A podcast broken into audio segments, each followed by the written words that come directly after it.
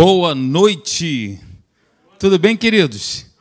Tá tudo bem com vocês? Tudo certo? E você que aí está me acompanhando, tudo bem? Sejam bem-vindos. Nós vamos aqui falar. Eu vou falar especificamente sobre um livro aqui, que é um dos livros eu considero como toda a Bíblia, né? Mas esse livro ele chama atenção pelo diálogo desse homem com Deus, o diálogo que ele teve com Deus é um diálogo importante para a gente poder avaliar. Estou me referindo ao livro de Abacuque. Hã? Você conhece esse livro? Abacuque está entre Naum e Sofonias. Eu queria que você, por favor, abrisse a sua Bíblia comigo. Nós estaremos aqui a partir de hoje fazendo uma série aqui. O título está aí, você está vendo, um novo tempo depois do vale escuro um novo tempo. Eu quero te dizer que crise é um tempo de oportunidade. A crise é um tempo de oportunidade.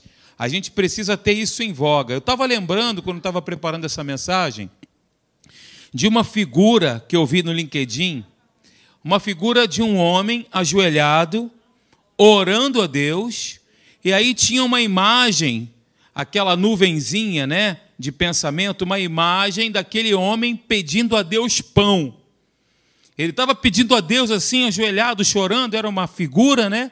E aí dava a entender que ele estava pedindo a Deus pão. Deus o respondeu.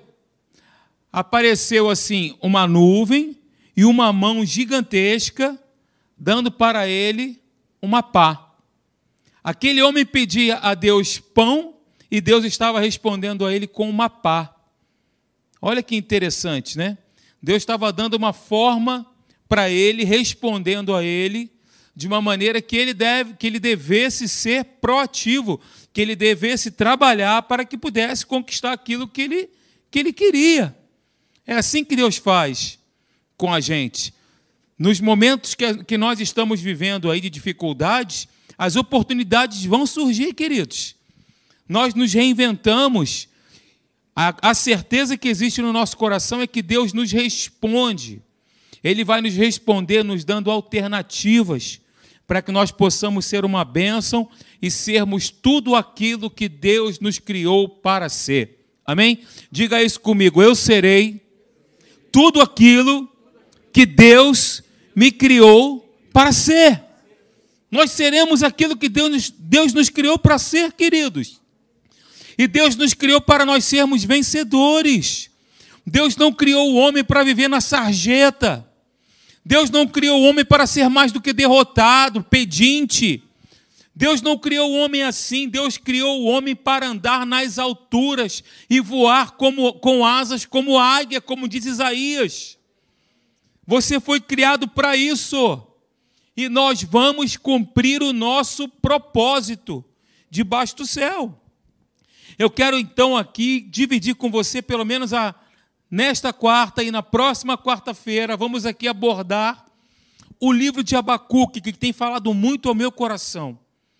Ok? Mantenha aí a sua Bíblia aberta. O livro de Abacuque, queridos, é um diagnóstico, na verdade, dos nossos dias. É um diagnóstico do que, daquilo que nós estamos vivendo hoje ele tira uma radiografia do tempo que nós estamos vivendo. Abacuque começa, se você. São três capítulos apenas, depois você lê na sua casa. Apenas três capítulos. Se você ler o livro de Abacuque, você vai ver que ele começa com uma profecia, ele começa a sua profecia com choro e termina cantando. Ele começa falando aqui, se lamentando com choro, e termina adorando, e termina cantando. E a pergunta que se faz necessária para nós hoje: o que produziu a mudança em seu coração? Ele começou chorando e terminou cantando alegre. Ele diz, inclusive, isso, todavia, lá no final do capítulo 3, ele diz: Todavia eu me alegro no Senhor. Ele termina o livro Adorando a Deus. E a pergunta novamente que eu faço para você é essa: o que produziu então essa mudança de postura, essa mudança de posicionamento, essa mudança no seu coração? eu faço a pergunta e ao mesmo tempo respondo, né? A certeza da soberania de Deus na história e na vida do seu povo. Isso estabeleceu-se no coração dele e ele começou a enxergar que Deus ele mantém nas suas mãos a rédea da história. Ele é soberano. Nada foge ao controle do nosso Pai, queridos. Nada foge ao controle do nosso Deus. Ele mantém em suas mãos o domínio, o poder, o controle, as rédeas da história. É Ele, o Deus eterno, atemporal. Abacuque tem coragem, queridos, de abrir o coração, ele rasga o seu coração diante de Deus, ele diz aquilo que estava lá no seu mais profundo íntimo para Deus. Então ele abre o seu coração e faz perguntas, inclusive, que quando nós olhamos aqui chegam até a nos constranger. Como pode Abacuque fazer esse tipo de pergunta a Deus?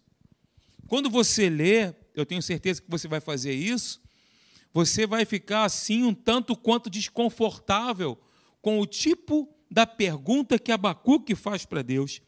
Ele questiona a situação moral e espiritual do povo e também tem a coragem de questionar os métodos de Deus. Ele questiona a forma de Deus agir. Mas somente quando ele se colocou, aí você vai ver no versículo 2, primeiro versículo aí, ó. Por-me-ei na minha torre de vigia, colocar-me-ei sobre a fortaleza. Quando ele se colocou na torre de vigia, entendeu que os ímpios serão julgados, mas os justos vivem pela fé. Inclusive, é a primeira referência bíblica que nós temos: o justo viverá pela fé, no livro de Abacuque. Inspirado por Deus, então ele vê que os ímpios serão julgados, mas os justos vivem pela fé. E aí o que aconteceu? O seu coração se aquietou e ele começou a cantar começou a adorar, começou a glorificar a Deus quando ele percebeu que Deus é o soberano Senhor absoluto do universo. Você está comigo aqui essa noite? Eu estou muito animado, eu estou muito entusiasmado. Você sabia que essa palavra entusiasmado significa em Deus? Sabia disso? A etimologia da palavra, quando você diz assim, eu estou entusiasmado, eu estou em Deus. Ih, saiu sem querer. Brincadeira, gente. Então, queridos, Abacuque ele tem a esperança de um tempo novo depois do vale escuro. Ele tem essa esperança, ele termina sua profecia com louvor e pedindo avivamento a Deus. Ele nos ensina que as rédeas, como eu falei aqui, da história estão nas mãos de Deus. Ele nos adverte que o mesmo Deus que está assentado no alto e sublime trono governa a vida do seu povo. Olha, Deus ele governa a sua vida. Deus ele governa a nossa vida. A nossa vida está nas mãos dele. A Bíblia diz que os nossos nomes estão escritos nas, na palma das mãos de Deus. Que cuidado é esse, não é verdade, irmãos? Abacuque é o profeta que canta dentro da noite que canta no meio do deserto. Como eu falei, o livro de Abacuque aqui começa em um vale profundo e termina nas alturas da adoração.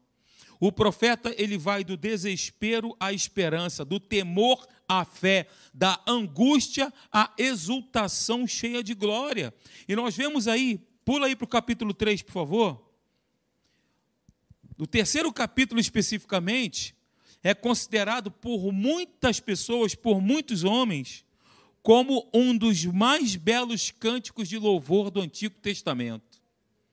Os teólogos consideram o terceiro capítulo como um dos, um dos capítulos mais bonitos do Antigo Testamento, um dos cânticos mais expressivos do Antigo Testamento. E eu quero te dizer que essa mudança interior não foi produto de uma leitura do cenário econômico ou de uma leitura do cenário político do seu tempo, mas o que aconteceu? Ele retornou, ele, ele, ele, ele deu, ele novamente olhou para as escrituras sagradas e deu uma passeada na história e relembrou quem é Deus aquilo que ele estava fazendo, aquilo que ele fez e os seus gloriosos feitos. Foi isso que ele fez. E isso é um exemplo para que nós possamos também seguir, queridos. A Bíblia ela foi escrita por homens de Deus, cheios do Espírito Santo. Nós temos relatos na Bíblia de pessoas que não foram bem-sucedidas em suas escolhas, servindo de exemplo para que também nós não pudéssemos seguir os mesmos passos. Então, nós temos aqui a palavra de Deus disponível para nós, porque toda vez que nós abrimos a Bíblia, é Deus falando conosco. Concorda com isso? Quando abrimos a Bíblia, é Deus falando conosco. Como devemos nos posicionar, como devemos proceder e como não devemos nos posicionar, como não devemos também proceder. Nós temos advertências, nós temos palavra de ânimo, nós temos palavras de repreensão, nós temos palavras de glorificação. Tudo aqui na Bíblia para que nós possamos nos posicionar exatamente conforme está escrito, para que possamos ser então bem-sucedidos em tudo o que nós realizarmos. Porque te digo que essa é a vontade de Deus. A vontade de Deus é que você seja bem-sucedido em tudo que você realizar. É. Essa é a revelação do caráter de Deus. A revelação do caráter amoroso de Deus é esta: que sejamos bem-sucedidos se nós nos posicionarmos, concordarmos com Ele, pensarmos como Deus pensa, alinharmos as nossas palavras com aquilo que está escrito. Queridos, se nós seguirmos essa prescrição, não tem como dar errado. Não tem como. Se nós seguirmos a prescrição do médico dos médicos, se seguirmos aqui a palavra de Deus, nos posicionando em linha com o que está escrito, não tem como nós quebrarmos a cara. Porque com Deus nós nunca sairemos perdendo. Em Cristo Jesus nunca sairemos perdendo. Nunca. Queridos, eu quero te fazer aqui uma lembrança de um texto que vocês com certeza já leram, né? Que está aí, ó, em Lamentações, capítulo 3, versículo 21, que diz: Quero trazer à memória o que me pode dar esperança. Foi exatamente isso que Abacuque fez. Lembrou de todos os feitos gloriosos de Deus no passado e isso o fortaleceu. Eu quero te fazer um convite a olhar para as Escrituras e ver todas as maravilhas, sinais, prodígios, maravilhas né, que Deus fez e esse Deus ainda continua fazendo hoje, queridos. Isso nos dá fortaleza, isso nos dá fortificação. É o nosso biotônico Fontoura, da época do seu Borges, né, seu Borges? Aleluia. Gente, o capítulo 3 aqui é uma oração e um cântico de louvor. Veja bem, o povo que conhece a Deus é forte. Amém? O povo que conhece a Deus e vive Deus no seu dia a dia é forte. Então, o conhecimento revelado de Deus e das suas obras é o maior antídoto contra o desespero, contra a crise, contra a instabilidade.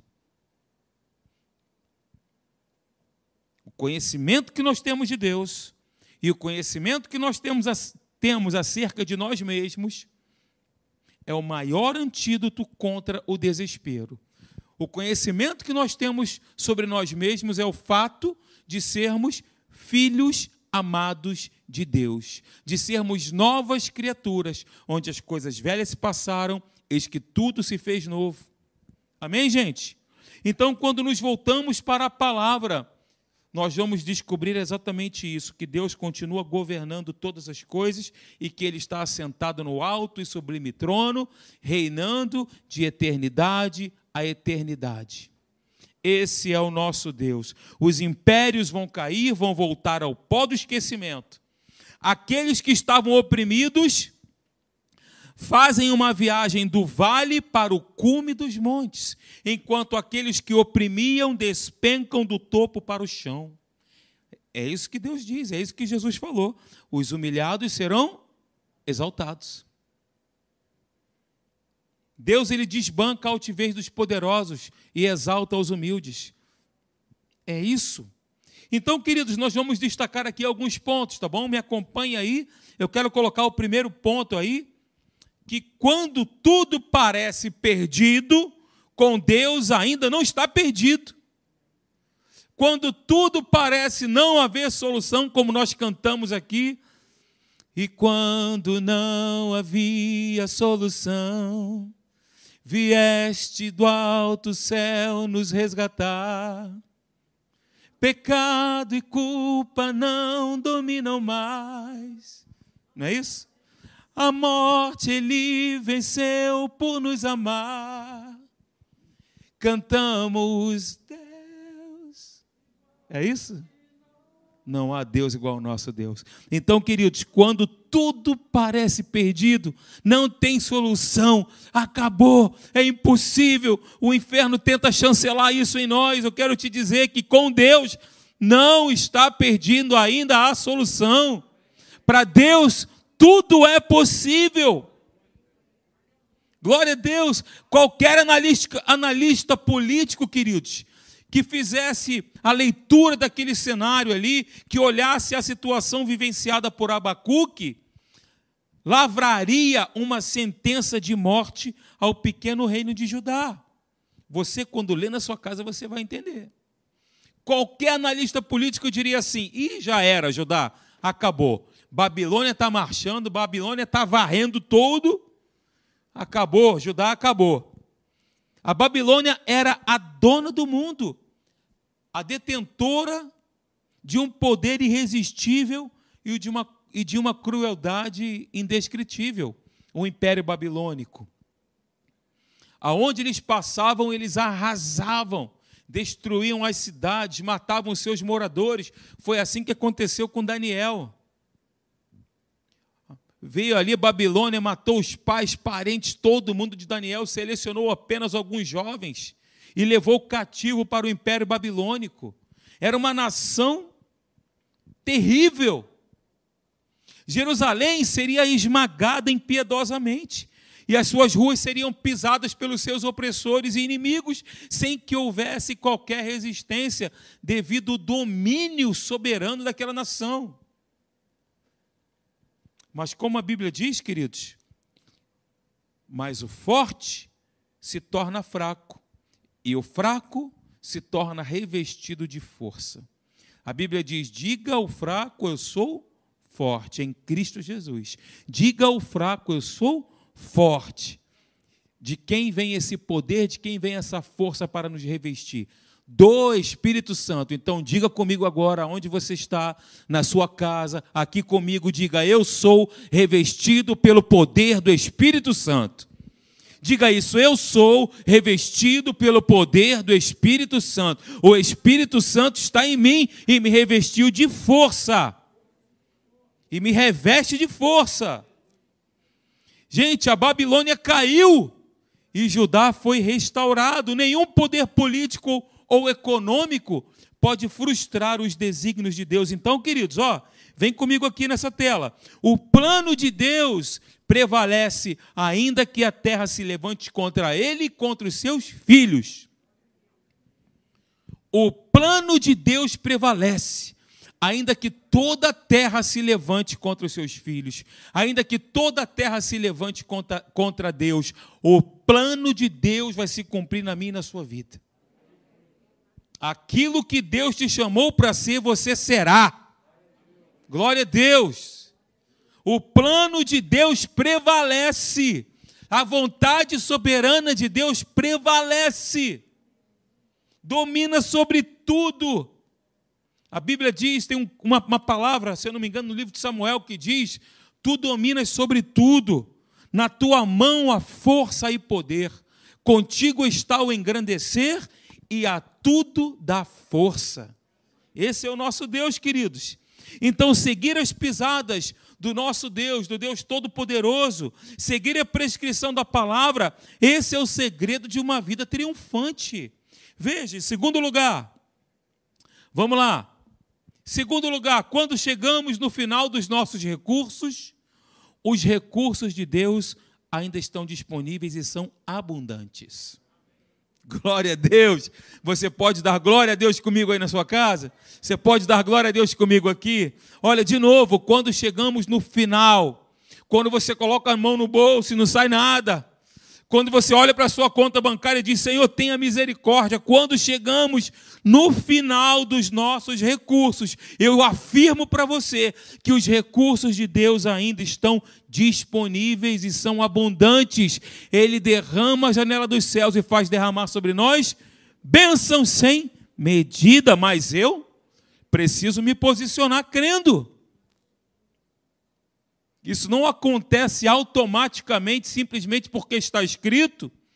Acontece na minha vida quando eu tomo postura, quando eu me posiciono, contra eu, contra, é, quando eu marcho contra a situação, partir para cima do problema. Esse negócio de vitimismo aí, isso é uma doença, queridos. Ok? Os recursos de Deus são uma fonte inesgotável. Eu falei para vocês aqui no início, lembra que eu falei isso aqui, ó? Que a crise é um tempo de oportunidade de crescimento? A crise é um tempo de oportunidade e crescimento. Não é no deserto que ele faz um caminho? Não foi no deserto que ele fez fluir a água da rocha? Não foi no deserto que os anjos vieram e serviram a Jesus? Numa situação inóspita, num ambiente árido, seco, sem vida, é ali que Deus manifesta a sua glória e o seu poder. Então, nesse tempo que nós estamos vivendo de pandemia, de retração, de inflação meio que descontrolada, nós não estamos sozinhos. É um tempo de crescimento, é um tempo de oportunidade para você. Declaro isso sobre a tua vida em nome de Jesus.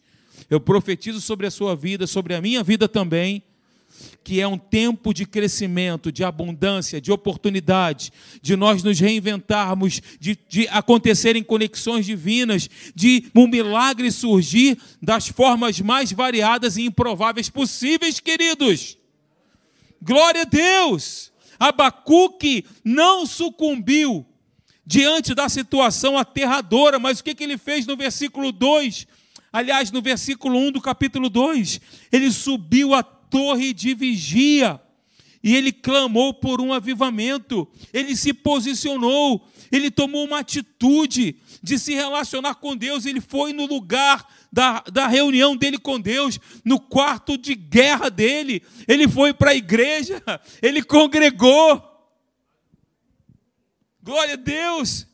Ele subiu a torre de vigia. Abacuque, ao meditar sobre a pessoa de Deus e sobre os feitos divino, ele, divinos, ele recobrou o ânimo e começou então a cantar. Você vai ver no capítulo 3 esse cântico maravilhoso, considerado um dos mais belos de todo o Antigo Testamento. Ok, gente?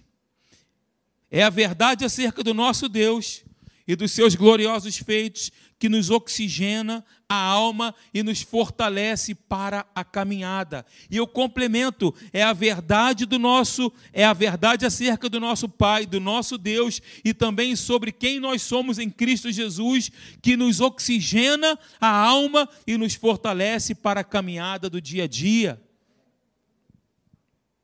Então, gente, de novo, vem comigo aqui. Pastor, já repetiu de forma diferente. Sim, eu sei. É proposital, só para você saber, tá? Para que isso sedimente-se no seu espírito. Olha, quando os recursos da terra acabam, os celeiros do céu continuam abarrotados, abundantes no céu, não tem escassez, gente. No, Deus não é escasso. No, Deus ele não vem fazendo uma obra meia boca, uma lanternagem na gente. É uma transformação, metamorfose, um novo ser, uma nova criatura que até então não, tinha, não existia. É assim que Deus faz. Como eu falei para vocês aqui no domingo pela manhã, do nada ele criou tudo. Quando existia, quando a morte prevaleceu, a vida floresceu. Do nada, a terra era sem forma e vazia. e Deus deu uma ordem, mandou a palavra. E aí ele diz que a palavra que sair da minha boca não voltará para mim vazia, mas fará aquilo que, que lhe apraz, para qual eu, a, eu a ordenei. Quando a força do braço humano entra em colapso, o braço onipotente do Deus Todo-Poderoso sai em defesa do seu povo. Nós somos o povo da aliança, gente. Pastor Leandro falou aqui, é uma aliança superior, são promessas superiores, são promessas abundantes. Não é promessa de escassez, de gotejamento, mas é uma enxurrada de Deus, é um tsunami de Deus sobre a nossa vida, queridos. Olha, vem aqui comigo. A fé não é a fuga dos problemas. Nós não negamos a realidade, nós não concordamos com ela, concordam? Eu não concordo com aquilo. Pode até ser ter ali alguma coisa escrita, beleza, tem uma verdade ali. Daí eu concordar com ela, outra coisa. Então, olha só, a fé não é a fuga dos nossos problemas, mas a única maneira de enfrentá-los vitoriosamente. É por isso que nós encontramos na Bíblia essa referência quatro vezes. O justo vai viver, o justo vai viver, o justo vai viver, o justo vai viver. De que maneira? Qual é o estilo de vida dele?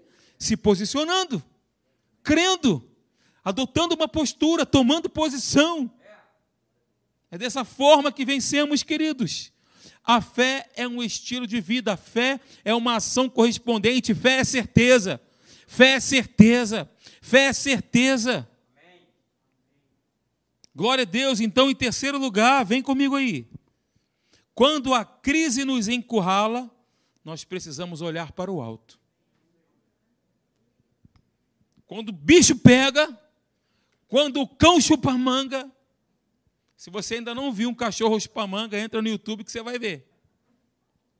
Quando o bicho está pegando, quando a crise encurrala, nós precisamos olhar para o alto. Então, queridos, quando Abacuque, aqui no capítulo 2, do primeiro versículo, ele subiu à torre de vigia, o que aconteceu? Ele ouviu a Deus. Deus falou com ele. Deus falou com Abacuque quando ele decidiu partir para cima. A palavra de Deus então lhe trouxe consolo, porque a palavra de Deus não é uma direção a ser seguida, a voz de Deus não é uma direção a ser seguida. O pastor Hélio sempre diz isso. E a palavra de Deus trouxe a ele consolo, trouxe a ele direção, trouxe a ele paz, e a oração lhe encheu a alma de esperança e de alegria. Olha só, vem aqui comigo nesse, nesse, nessa tela aí. O que acontece? Diante dos problemas, eu e você, nós nos deparamos sempre com situações de crise, de problemas. Sim ou não, gente?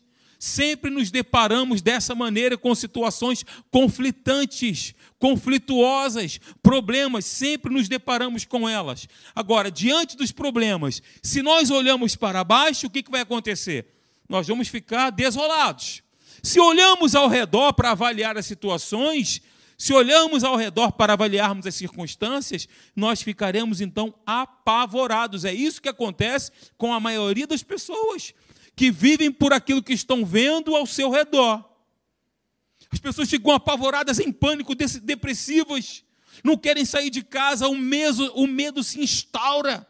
A depressão, a síndrome do pânico, a pessoa fica ali ecoada, porque ela está avaliando ao seu redor olhando para baixo e olhando ao seu redor. Contudo, o que acontece, como diz aí, quando olhamos para o alto, nós encontraremos a vitória. A decisão do salmista foi olhar para o alto, para o céu. E quando nós olhamos para o céu, nós olhamos, nós vemos Deus, queridos. Quando nós olhamos para o céu e não para as circunstâncias ao redor, nós vemos a Deus. Olha o que, diz esse salmo maravilhoso. A ti que habita nos céus, eleva os meus olhos.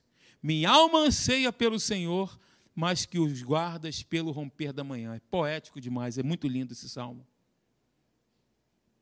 A ti que habita nos céus, eleva os meus olhos.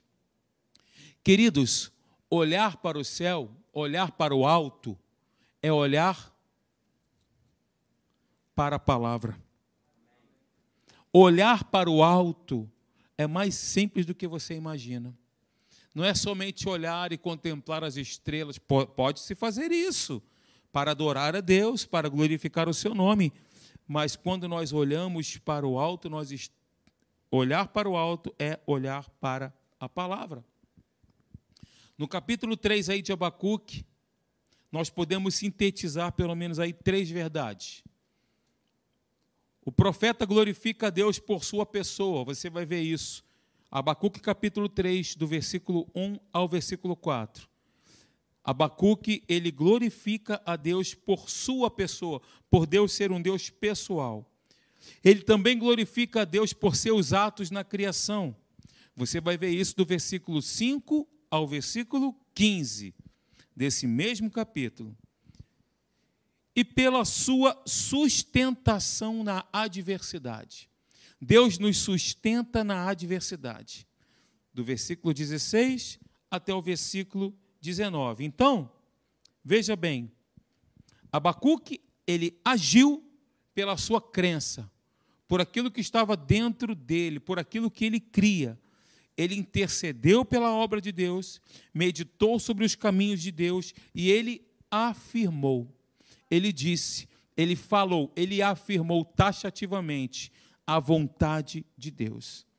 E aí nós vamos perceber que do, do, capítulo, capítulo 3, do versículo 1 até o versículo 19, nós temos aqui grandes lições práticas, porque esse é o ponto, queridos. Extrair das Escrituras lições práticas que possamos vivenciar no nosso dia a dia, tomá-las como exemplo, seguir a prescrição, nos posicionar e vermos a vitória ser consumada. Então, essa parte prática do versículo 1 até o versículo 19, nós falaremos então na próxima quarta-feira.